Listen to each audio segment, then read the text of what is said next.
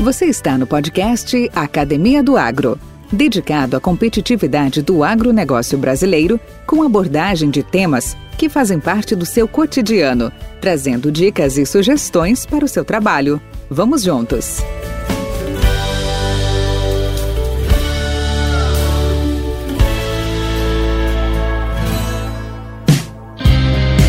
Olá, pessoal. Hoje falaremos sobre liderança e gestão como responsabilidades do empreendedor rural. Na maioria das atividades, o empreendedor rural possui as responsabilidades de liderança e de gestão, dado as características da atividade rural e do perfil do produtor. O mesmo possui responsabilidade desde operacionais até táticas e estratégicas, e por isso é importante que saibam discernir entre esses dois papéis. Como líder, ele deve se preocupar em aperfeiçoar os recursos do empreendimento rural: tempo, trabalho, terra e capital. No papel de gestor, o foco é na eficiência. As principais funções são para alocar os recursos a fim de identificar oportunidades e neutralizar os problemas.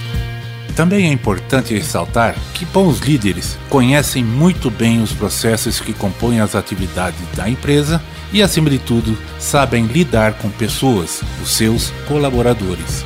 Como um bom exemplo disso, hoje nós vamos conversar com Charles Peter, sua história, suas atividades e principalmente seu protagonismo no agronegócio goiano, como agrônomo, produtor e empresário rural, além de sua liderança nata e referência técnica junto à comunidade agrícola, atualmente presidente do GAPS, Grupo Associado de Pesquisa do Sudoeste Goiano. Vamos lá? Podcast Academia do Agro. Boa tarde, Chico, vulgarmente conhecido como Charles Lou Peters.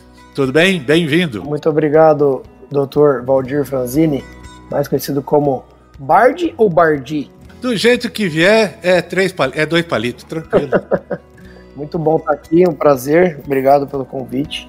Uma honra. Realmente eu nunca tinha participado de um podcast, então tudo tem a primeira vez, né? Que bom, que bom. Fique bem à vontade, você está em casa, está entre amigos, entre colegas, entre companheiros. E o, o objetivo desse, desse, dessa plataforma, desse canal, é justamente a gente compartilhar com os demais colegas as nossas experiências, as nossas aspirações, as nossas reflexões, as nossas preocupações, por que não, né? E, e, e, e assim, quem, quem sabe, contaminar-nos positivamente, ou seja, em tempos de pandemia, estamos cansados de ouvir falar de contaminação, contaminação, mas vamos fazer então uma contaminação positiva no sentido de bons fluidos, né, de boas ideias, boas sugestões e compartilhar nossas experiências, tá? Seja bem-vindo. Muito obrigado, falar de coisas boas e contar um pouco de história e eu sou muito novo, mas já rodei um pouquinho já, então é muito bom poder estar. Você está que nem caminhando de usina, né? bom, a lataria, a lataria tá velha, mas o motor tá funcionando é. bem, né? É que é? Ô, Chico, me fala uma coisa. Ano, né? Ruim de lata, bom de ano. Exatamente. Ô, Chico, é o seguinte, ó. É, vamos já começar. Eu quero saber de você. Conta um pouco da sua vida. Conta aí os seus principais fatos, etapas, capítulos da sua autobiografia para nós. Tenho 35 anos, sou engenheiro agrônomo. Minha família veio de são Paulo, meus avós são imigrantes holandeses, né, que vieram na década de 50 para o interior de São Paulo, cidade de Olambra, e sempre na atividade agrícola. Meu, meus avós, tanto parte de pai como de mãe, vieram para o Brasil em busca de uma vida nova e sempre foram do, do ramo agrícola, né, desde o sítio da família lá na Holanda e depois no sítio da família em Olambra, São Paulo. E meu pai junto com meu avô, adquiriram propriedade aqui, aqui em Montevideo, né, ao lado de Rio Verde, em 1985, no ano que eu nasci. E nós viemos para Rio Verde, né, meu pai, minha mãe e eu no colo, em fevereiro de 86. Então tive minha infância aqui, aqui na cidade de Rio Verde, quando Rio Verde tinha menos de 90 mil habitantes. Nós chegamos aqui tinha 60 mil habitantes, tanto que mudou, né? Se eu pensar. Uhum. E eu fui fazer ensino médio em Goiânia, final da década de 90, início dos anos 2000, e desde pequeno sempre participando da, da atividade da fazenda, sempre convivendo com meu pai, com meu avô, com meu tio na, na nossa propriedade. eu sempre desejei fazer a mesma coisa, né? Ser produtor rural. E aí, a partir da sexta série, eu já tinha certeza do que eu queria. Sempre estudei para poder, poder entrar na Exalc. Sempre tive esse sonho, né? E aí acabou que deu certo. Né? Em janeiro de 2003 eu comecei a curso, curso, curso de engenharia agronômica em Prescaba, na Exalc. Ganhei o apelido Tico Lopes, né? Daí a forma que você me introduziu no início aí na, na apresentação. Morei em República, fiz muitos estágios, participei de muitas atividades extracurriculares, fiz parte do GAP, junto com o professor Witt, que foi praticamente um pai para nós lá. Morei na República Picareta, que existia já desde 88, infelizmente ela acabou ano passado, com 31 anos de idade. Faz parte isso também, é muito comum isso lá em Piracicaba. Fiz parte do, da comissão de integração, que recebe os alunos ingressantes, eu estava no segundo ano. Fiz parte do centro acadêmico, do CALC. Fiz parte da CF, da comissão de formatura, fui secretário da comissão de formatura. E fiz parte também do GELC, grupo de estudo Luiz Queiroz, que nossa turma foi uma turma que voltou a conseguir sair do Brasil. Na época a gente conseguiu ir para Califórnia em 2006, dezembro de 2006, fomos para 15 dias na Califórnia fazendo uma expedição técnica agrícola pelo estado da Califórnia. E de lá para cá, formei em 2007, estou aqui em Rio Verde trabalhando no negócio da família desde 2008, janeiro de 2008. Estou fazendo aí mais de 12 anos já que voltei para casa.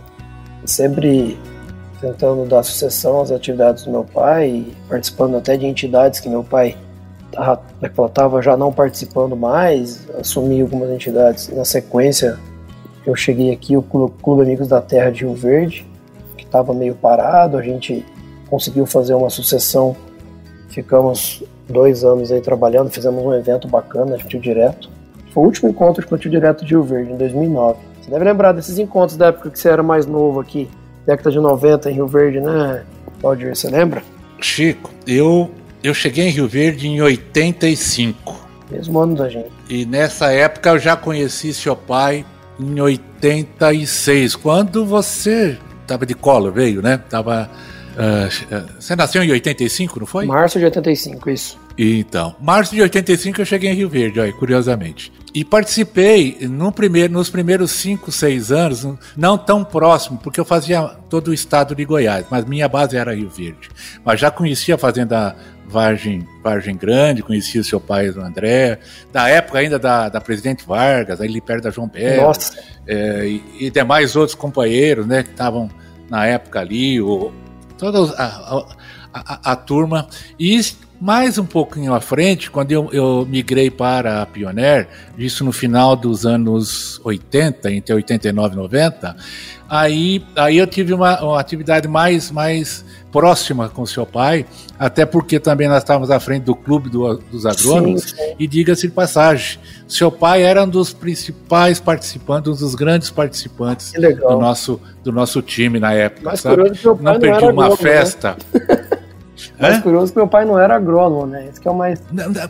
Cara, era impressionante a, a, a, a, parte agregadora dele, participativa, uma pessoa integrada. Ele, ele era muito, muito participativo, muito, muito bacana, sabe?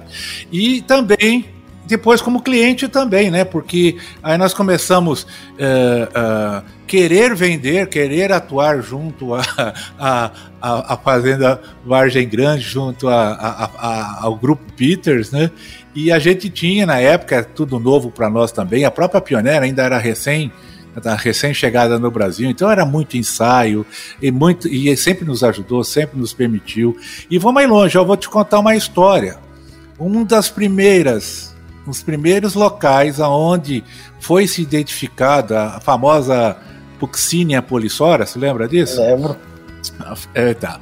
Foi ali, foi na, entre, entre a, a Planalto Verde e a sua propriedade ali, a, a, a Vargem Grande. Tava lá Beto Bruxelles, a tua, a tua área ali já tinha alguns, uh, alguns indícios, alguns sintomas, né? Foi aí que a gente começou a, a tentar mais, porque ela veio, né? De, ela saiu de uma ocorrência episódica, sendo jamais se tornando já uma Curiosamente, até hoje, até hoje a nossa região do Planalto Verde é uma das regiões onde o milho mais adoece. Se a gente não tomar cuidado, esse ano foi um da Cercóspora. Com a Cercóspora subiu lá, viu? Você pega no Montevidil, no município, na cidade de Montevidil, é diferente já do clima ali do, do, do Planalto Verde. Então. Todo ano. Eu- eu- mas, eu, mas eu cometi, eu cometi um gafe, desculpe. Não é a Cercóspora, não era a Polissória, não, foi a Cercóspora. ah, aqueles primeiros anos. Foi a Cercóspora. Coroa, A Polissória, a Polissória foi na região baixa. Tá? Sim. Isso aí foi na região de- abaixo de 500, 400 metros, tipo Ideia. Mas eu me lembro bem porque foi, foi, foi, foi, um- uma época bastante. Você falou aí de, de, de doenças, né?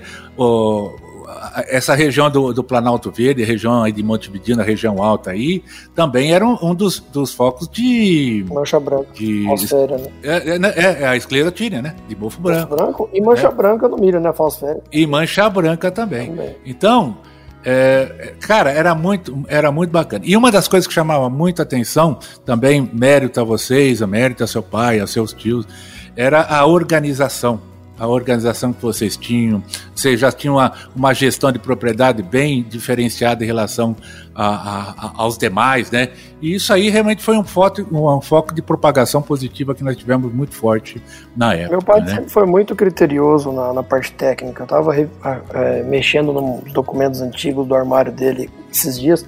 Você viu o nível de detalhe dos ensaios, os dias de campo, o- o- as informações técnicas do, do, do que era feito em 93, 95, 96, os lado a lado, é coisa fina que muito de dia de campo hoje não tem o, o nível de, de critério e de capricho Exatamente. de capricho Exatamente. igual ele, ele fazia. Meu pai gostava muito de, dessa troca de conhecimento, de experiência. A fazenda sempre foi muito aberta à pesquisa, né, à realização de trabalhos de pesquisa, protocolos, parceria, parceria com diversas universidades, né.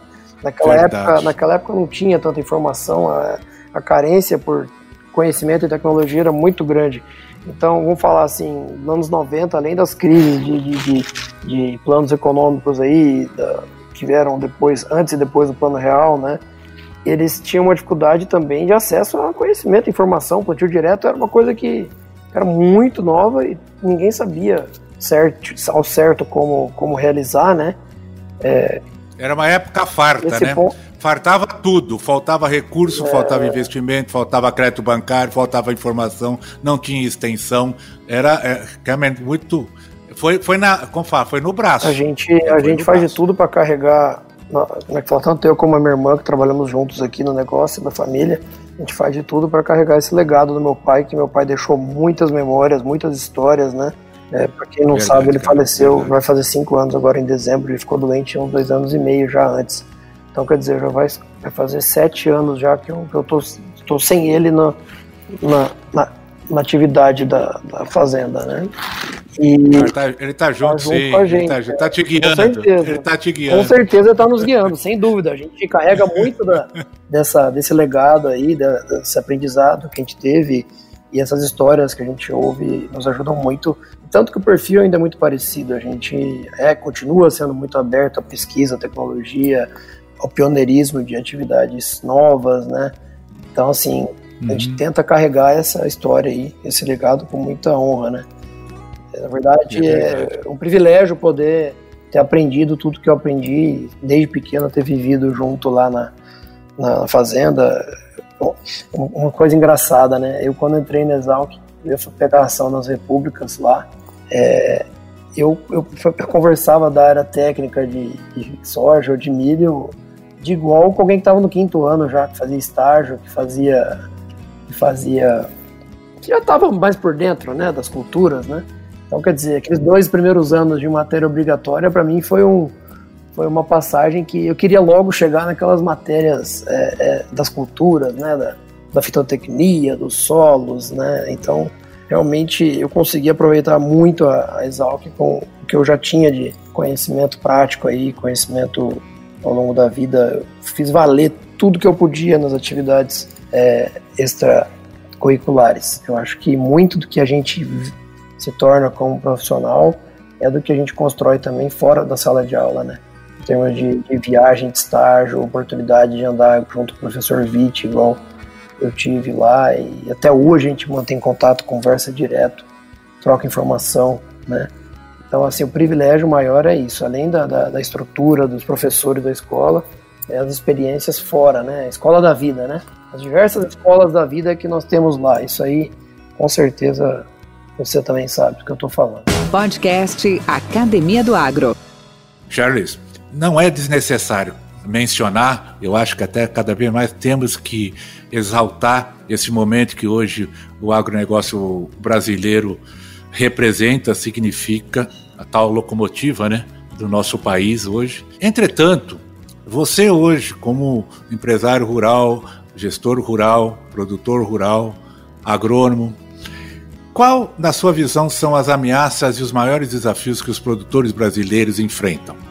E quais, talvez seriam, na sua opinião, os pontos que ainda travam ou atrasam o nosso crescimento da produção brasileira? É uma pergunta bem ampla, né?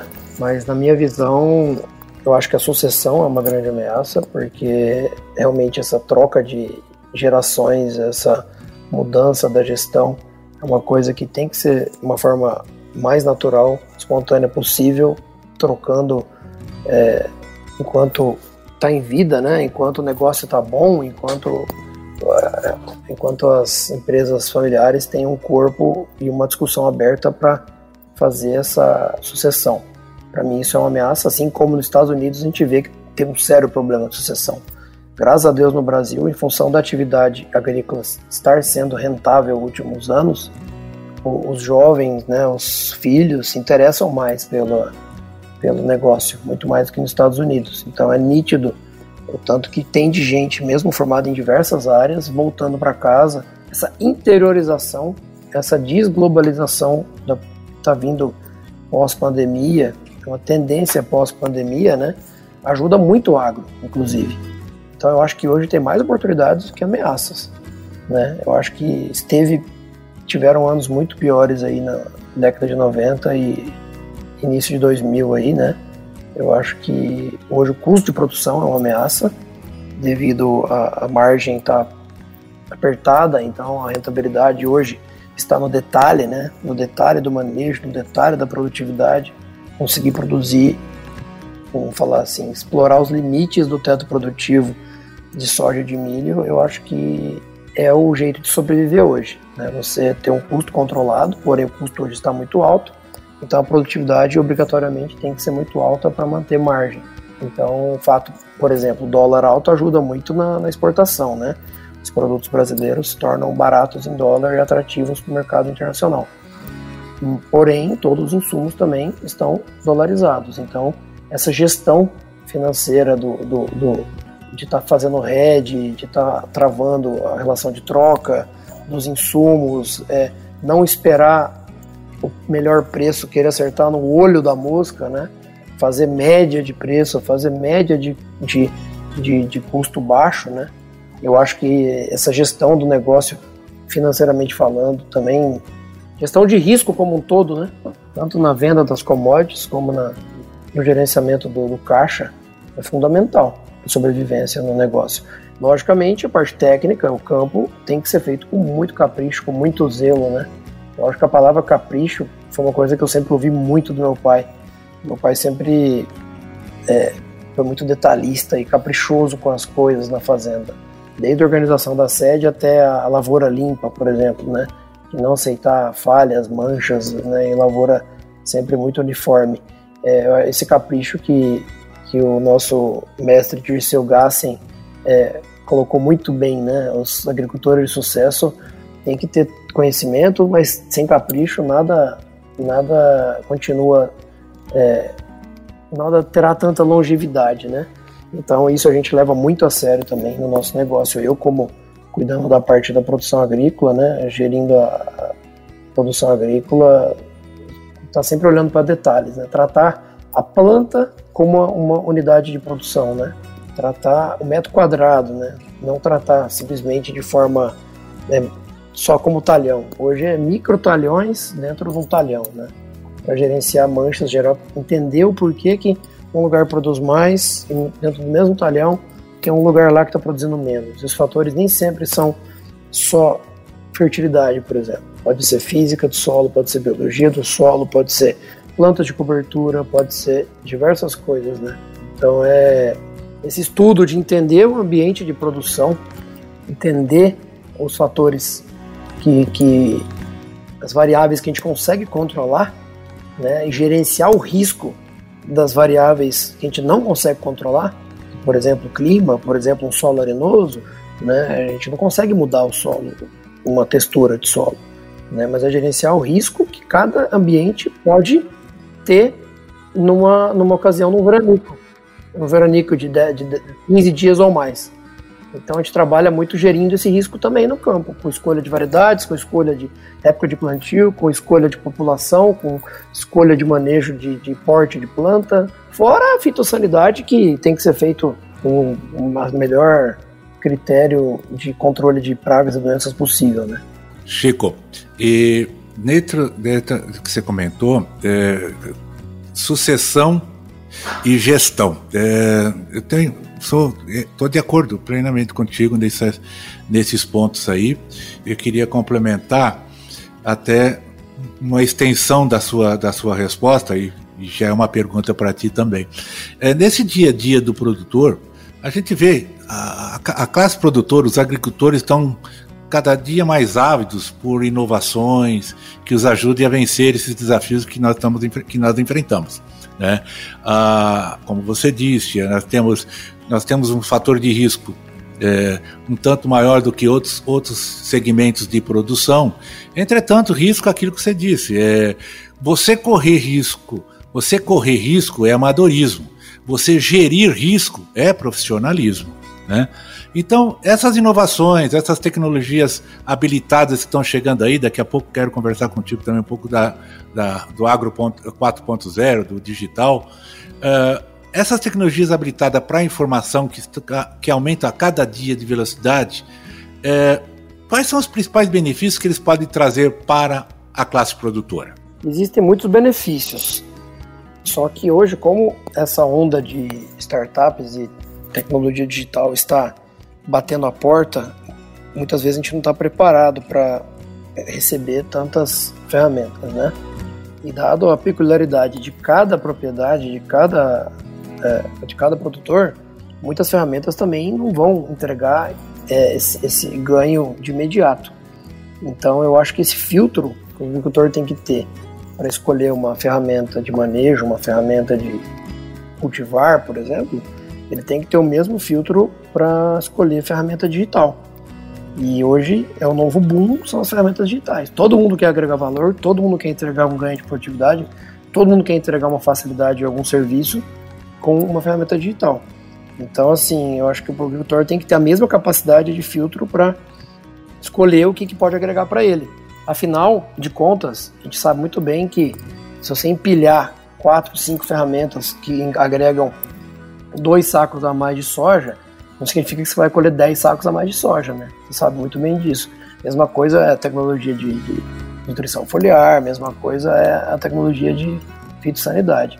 Então, eu acho que elas vêm para agregar sim, para conhecer melhor os talhões, para entender melhor as manchas, entender melhor os porquês dos problemas de boa ou má produtividade e poder fazer correções, fazer, poder fazer correções mais é, estratégicas em termos de de ano safra ou correções mais pontuais em termos de manchas, né?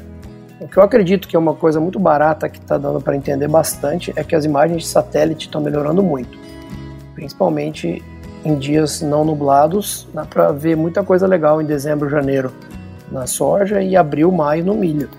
E a gente tem conseguido achar muita correlação nas imagens de satélite processadas. Estão melhorando a precisão e processamento dessas imagens, né? É, e alguns dias ensolarados com uma foto boa, dá para ter altíssima correlação com o mapa de colheita, o mapa de colheita de soja e de milho. E nem sempre o problema é fertilidade. O problema pode ser compactação, pode ser pratilencos, pode ser é, é, um problema de, de, excesso de água, né? Então é um plantio muito no molhado, onde a, a cultura não se desenvolve tão bem. Então, assim, está sendo muito interessante, sim. Eu acho que as imagens de satélite, os mapas de colheita estão é, tão, tão evoluindo muito, uma coisa que não é tão nova, né? O monitoramento de pragas e, e doenças e o monitoramento da, da, lavoura, né? A gente tem usado as ferramentas digitais também. Hoje eu estou com umas 5, 6 ferramentas digitais rodando na nossa propriedade. Né? A ferramenta de pragas hoje está integrada com o meu ERP, então a gente consegue, por exemplo, da saída e entrada no, no, no defensivos que estão indo para a lavoura e o que é devolvido após a aplicação é dado baixo automaticamente no estoque do, da, do meu sistema de gestão ERP. Isso é uma, para mim, uma baita evolução, porque o ERP é mais, é, é mais blindado e com essa ferramenta a gente consegue meio que acessar o ERP. O pessoal de campo meu consegue tá dando baixa em, em produtos, futuramente estoque de diesel e chuvas, apontamento de chuva, tudo vai automaticamente para o meu RP. Então essa, essa, esse API das nuvens se integrando, eu acho que é fundamental. Quando se fala em ferramentas digitais, elas só funcionam, em sua maioria, estando integradas. Você conseguir cruzar mapas, você conseguir sobrepor mapas e ter algoritmos te dando algum norte de buscar entender o porquê de determinada mancha. Então, sem conhecimento de campo do agrônomo que conhece as áreas, não vai fazer tanto sentido a interpretação dessas imagens, seja ela de mapa de colheita ou de satélite. Então, assim, é, é clima, né? Querendo ou não, o clima afeta muito. Então, nós temos hoje estações meteorológicas também que estão conectadas, que mandam as informações por satélite com o aplicativo. Eu consigo acessar na hora é, quanto que choveu, se esfriou, temperatura máxima, mínima no momento, vento, que lado que está o vento, por aí vai. Então, até para coordenar uma aplicação uma aplicação no melhor hora, essa ferramenta das estações me ajuda a, a gerenciar, fazer a aplicação, pulverização no melhor momento, por exemplo. Charles, então, é, é, do que você está apresentando, até como, como uma referência, hoje o, o, grupo, o grupo hoje vocês plantam quanto? Qual, qual, qual, qual é hoje a, a magnitude do, de, de área de vocês? 1.800 hectares de soja, em torno de 1.000 700, 1.600, 700 de milho anualmente. Tá. E, e, que, e que médias que vocês têm atingido, ou pelo menos atingiram agora? E, tipo assim, qual foi uma linha de evolução que você tem sentido já com esse trabalho de monitoramento de monitoramento digital remoto que vocês estão fazendo? A gente conseguiu a safra passada 75 sacos de soja e o milho ano passado deu 145 de, de média milho safrinha. Agora estamos esperando em torno de 140, 145 novamente para a safrinha de tá. milho.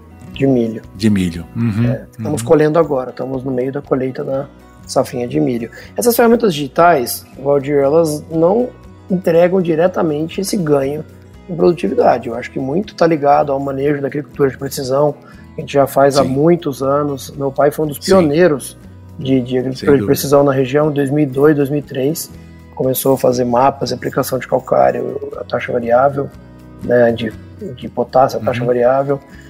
A gente acha que a melhoria do sistema de produção está alicerçada na integração agropecuária, né, que meu pai também foi um dos pioneiros. Em 99, meu pai plantou na primeira vez milho com braquiária, consórcio.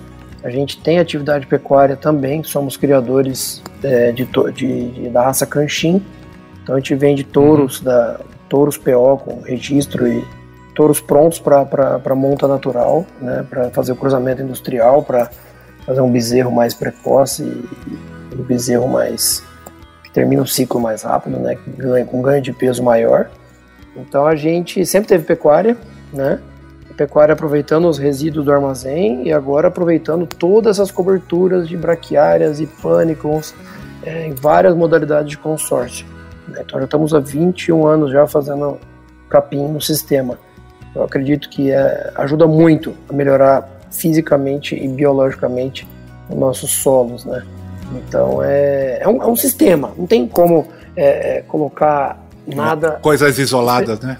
Exato. Eu acho que as ferramentas digitais vêm para a gente tentar pegar um talhão que não está dando a produtividade, está abaixo da média e tentar trazer ele para a média porque eventualmente esses talhões têm algum problema de textura, algum problema de cascalho, algum problema de que não tem como você arrumar só com, com fertilidade, com correção do solo. Realmente essas plantas de cobertura ajudam muito a melhorar esses talhões mais marginais. E a gente acaba que não investe tanto no milho nesses talhões e aproveita para fazer safrinha de boi, né? Então esses talhões de, de mais marginais é mais fácil de cercar, é mais perto da água, a gente usa muito para fazer cria e recria da, da, de bezerros, de vacas. A gente está comprando bezerros também para fazer recria e, e, fazer confinamento, né? A gente faz a terminação do confinamento no final do ano. Então a pecuária hoje ela não é tão coadjuvante mais, ela entra com, ela aproveita da, da, do, do, da fartura de forragem que eu tenho na seca, né? Essa fartura é em detrimento que quem está pagando a semente de capim é a soja e o milho, porque eles são os grandes beneficiados pela, pela, pela palhada que vai manter o sistema mais vivo, né? Manter o sistema mais ativo. Está se falando muito hoje em, em, em biomassa microbiana, a diversificação de micro-organismos no solo, a diversificação de raízes aumenta essa diversificação de micro-organismos, aumento de matéria orgânica, aumento de, de, estruturação do solo, reestruturação do solo. Então, quer dizer, essas braquiárias mais agressivas, como as brisantas, que eu gosto muito, eu já uso há muito tempo, os pânicos são mais efetivos ainda nessa reestruturação do solo. E eu vejo correlação de cinco sacos a mais aí um talhão é, é, produzindo cinco sacos a mais de soja após uma, uma planta de cobertura, uma braquiária, um pânico. Podcast Academia do Agro. Charles, a, além dessa excelência de, de gestão, de condução de seus negócios, da propriedade do seu grupo, você também tem uma atuação bastante forte na parte rep representativa. Eu sei que você trabalha forte com GAPs, você é, a ProSoja, você mesmo na época acadêmica também sempre teve ativa uma atuação é, relevante uh, no CALC, nas, na, mesmo levantou agora a primeira, primeiro grupo eh, de viagem internacional da, da Exalc, Do Gelk, a né? própria Ego, né? Eh, comenta um pouco para mim, quais são ah, assim, as, aspectos que você gostaria de compartilhar para nós que te, te realçar, te chamar a atenção, curiosos pelo menos, ou uh, de interesse nessa atuação representativa? com GAPs, com a ProSoja, com a Ego? O que, que você poderia relatar para nós? Hoje eu não estou com nenhuma função específica na, na ProSoja, né? Nem no Sindicato Rural. Eu já fui convidado e pretendo participar no futuro. Mas é, eu acabei assumindo na linha sucessória do, do GAPS, eu estava como vice na gestão passada por três anos, e a partir de dezembro, novembro do ano passado, eu estou até ano que vem como presidente do GAPS, que um grupo de associado de agricultores, 36 grupos familiares que fazem pesquisa em conjunto. Nasceu há 20 anos atrás. Meu pai foi um dos fundadores. É um grupo que, que faz pesquisa para buscar as melhores práticas, melhores soluções, melhores tecnologias, né, com viabilidade econômica aí para se manter sustentável e com rentabilidade e produtividade, né? Então são vários produtores de excelência que estão nesse grupo que são pioneiros em diversas técnicas, né? Muitos que você, a maioria você conhece, inclusive. E eu tô nessa, nesse desafio imenso de representar o, esse grupo já na, na, nova geração assumindo, né? E é uma honra, um, um aprendizado imenso poder fazer parte disso. Eu sempre me envolvi nas atividades eh, de entidades, vamos falar, associações e sempre gostei. Meu pai sempre gostou e eu naturalmente sempre participei, sempre achei muito importante esse coletivo, né? Essa força da, da, do setor, a força da, do associativismo, é, defender a, nossos interesses coletivos, né? Eu acho que é muito importante essa união é, de buscar essa, essa participação nessas entidades classistas, né? Eu fiz parte da, da Associação Goiana de Produtores de Algodão, da Fundação Goiás, que é uma fundação de pesquisa, então, assim, eu sempre participei, mas vamos falar assim, na linha de frente e agora no, no GAPS, né? E, e, é um grande aprendizado. E graças a Deus está é, tá no nosso sangue, tá, tá, faz parte da, do nosso desenvolvimento de carreira. Eu considero que, como agricultor, a gente tem que se desenvolver como pessoa e, e essas, essas participações ajudam muito a, a gente a se desenvolver como profissional, como pessoa eu acho muito sadio isso aí. Apesar de que toma tempo, mas é, é tudo que você faz com prazer. É, é, é, lógico que a gente precisa de ter muitos companheiros e muitas, muitas pessoas no, em torno da gente nos dando suporte, nos dando apoio. É fundamental para a gente conseguir tomar decisões, né? É, mas assim, eu acho que sempre fez parte do meu perfil essa participação, essa de, de, de tentar estar tá no meio da, das pessoas que, que são lideranças aí. É, eu me espelho e muito bom ter proximidade com diversas lideranças aí que nos ajudam a defender o agro, a defender a nossa atividade. Eu acho importante, sempre achei. Eu convido jovens aí, filhos de agricultores, gente da minha idade para baixo a buscar também isso, que é muito importante para nossa para o futuro do nosso negócio, para o futuro da nossa atividade. Na sucessão, inclusive, na nossa sucessão no futuro, a gente está com atividade interessante, que seja rentável, que seja viável, né? Chico, nós já estamos, ó, que beleza, 35 minutos já de, de papo, e eu sei que o seu tempo é escasso também, mas eu queria te deixar uma, uma pergunta. Em nossa vida, há momentos em que nós nos sentimos perdidos ou fora dos trilhos. Conte-nos a sua experiência. Quando eu cheguei aqui, em 2008, para trabalhar com meu pai, minha mãe queria que eu fosse trabalhar em empresas do mercado, fosse fazer uma experiência no mercado, né? Em trading, multinacional, em empresa de uhum. semente ou empresa de químicos, adubo, né? E aí eu senti que meu pai queria muito que eu voltasse. E eu fui também morar nos Estados Unidos, tive experiência de ficar meio ano lá antes de formar, então não participei de nenhum, nenhuma seleção de trainee, nada, que não estava fora do país. Eu cheguei direto para formatura, praticamente. Então eu não, eu não cheguei a participar de nenhum processo seletivo de trabalhar em algum lugar. Meu pai nunca falou diretamente, mas eu sempre deixou entender que ele queria muito que eu voltasse. Ele estava preparando as coisas aqui, estava precisando de ajuda aqui para trabalhar junto com ele. Ele sempre sonhou com isso. E aí eu vim, eu vim seguindo minha intuição, seguindo meu meu meu instinto, né?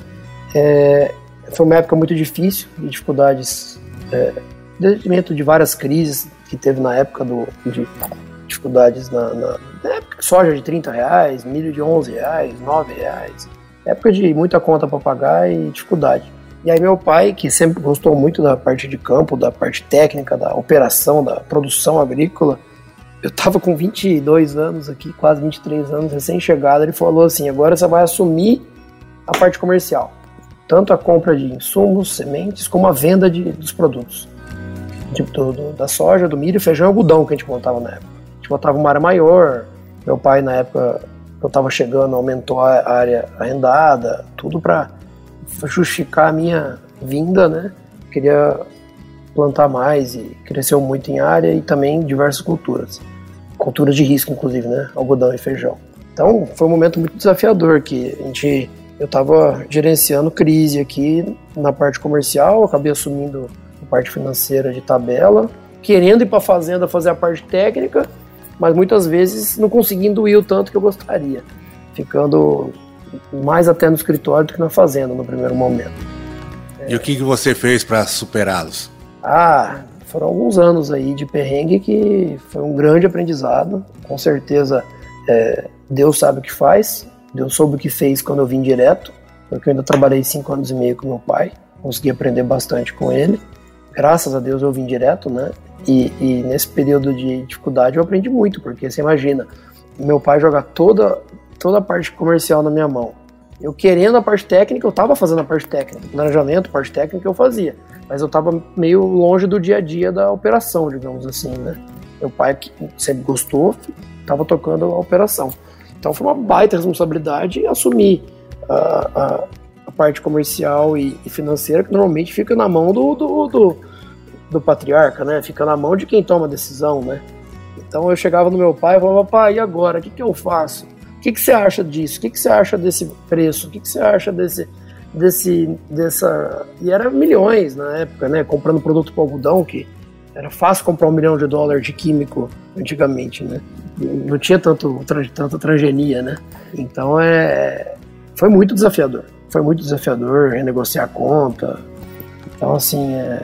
realmente eu amadureci muito nesses anos de, de até, Chamuscou, mas saiu vivo. É, até 2010 aí foi, foi muito desafiador. Né? Hoje a minha irmã faz esse papel né, de, de administrativo financeiro. o escritório, eu continuo na área comercial da parte de compra e venda, sempre ligado com ela, né? E eu fico hoje na, na parte de operação, né? Eu faço a parte da, da, da, operação agrícola, da parte técnica. Hoje eu não tenho consultoria técnica. Eu gosto de, de não ter para poder ter liberdade de seguir, continuar estudando e continuar tendo que me manter informado, né? Reciclado. E para eu ter uma decisão sempre, vamos falar assim, e tem dado certo, graças a Deus, né? Tomando decisão seguindo tudo que eu tenho estudado, tudo que eu tenho visto, tudo que a gente tem de troca de experiência. Mas sem dúvida o GAPS ajuda muito, porque a gente tem muita informação dentro do GAPS, muita troca de experiência lá dentro, então, vamos falar, é muito mais fácil tocar sem consultoria com tanto de conhecimento e informação que a gente tem de pesquisa própria hoje, que o GAPS estruturou a pesquisa, a gente tem uma estação de pesquisa, fazemos mais de 200 protocolos por ano, temos uma equipe de pesquisadores praticamente multidisciplinares, então meio que o GAPS deu um salto nos últimos anos de profissionalismo na, na pesquisa, na área técnica, né?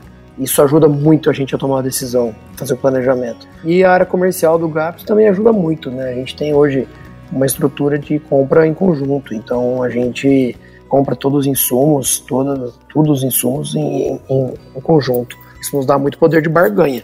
Eu acho que uma grande ameaça, voltando ao assunto ameaça do agro, é o produtor achar que vai dar conta de tudo sozinho, né?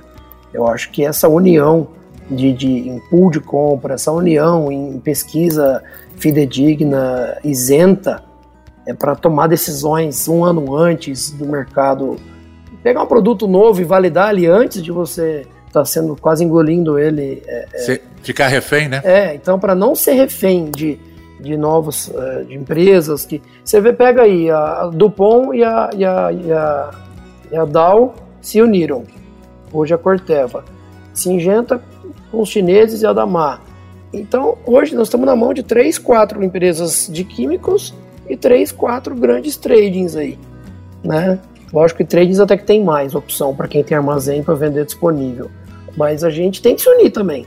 Então hoje, um produtor do meu tamanho representa a grande massa de produtores associados do GAPS. A gente, a gente precisa estar firme, unido, com um grupo forte, com a pesquisa forte, com a área comercial. A gente tem um grande parceiro que é o Ziso, né?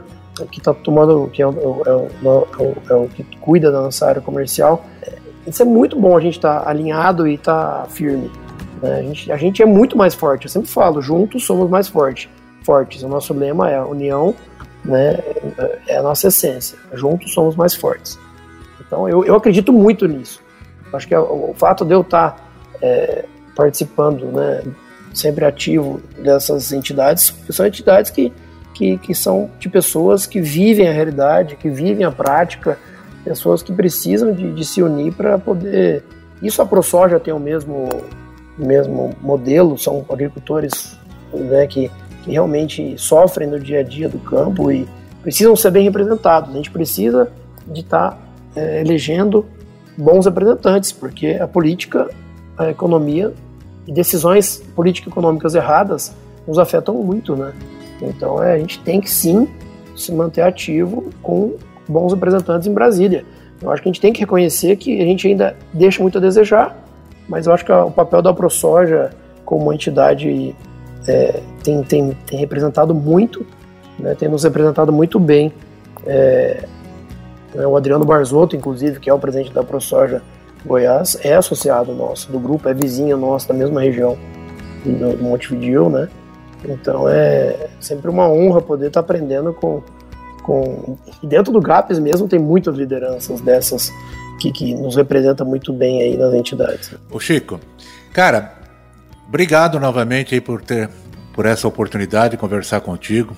É, como eu te disse, você está em casa, sinta-se à vontade, em qualquer momento a gente ter outra oportunidade de conversar, de batermos um papo, trazermos coisas novas. Quem sabe aí um, um momento que nós falávamos um pouco mais dessa questão de gestão base, uh, como ferramental aí para unir esses essas tecnologias que estão se, se disponibilizando e cada vez mais, mais presentes no nosso dia a dia, né? E é, deixa aí para você a última mensagem. É, eu não sei se foi suficiente tudo que nós conversamos, espero que tenha atendido a sua, a sua, a sua ideia, né? O que você tinha em mente, né? Acabou que a gente deu uma pincelada em vários pontos. Espero que tenha sido que tenha sido do seu agrado, né? Poder, espero poder contribuir. É, conte comigo sempre. Eu acho que é muito bom é, ver jovens participando cada vez mais. Eu acho que a tecnologia, a agricultura digital vem também para atrair esses jovens, né? Com certeza a tecnologia, a agricultura digital pode ser o elo de ligação da, da, da locação da, da geração nova é, assumindo né, as atividades familiares. Eu acho que a gestão é fundamental. Eu acho que ter uma boa gestão dentro do, do administrativo financeiro, gestão de risco é essencial. E eu acho que a sucessão vem para assumir esses papéis, né? De estar tá melhorando o, o, digital, está melhorando, usando mais as ferramentas novas, né? E assumindo a, a gestão.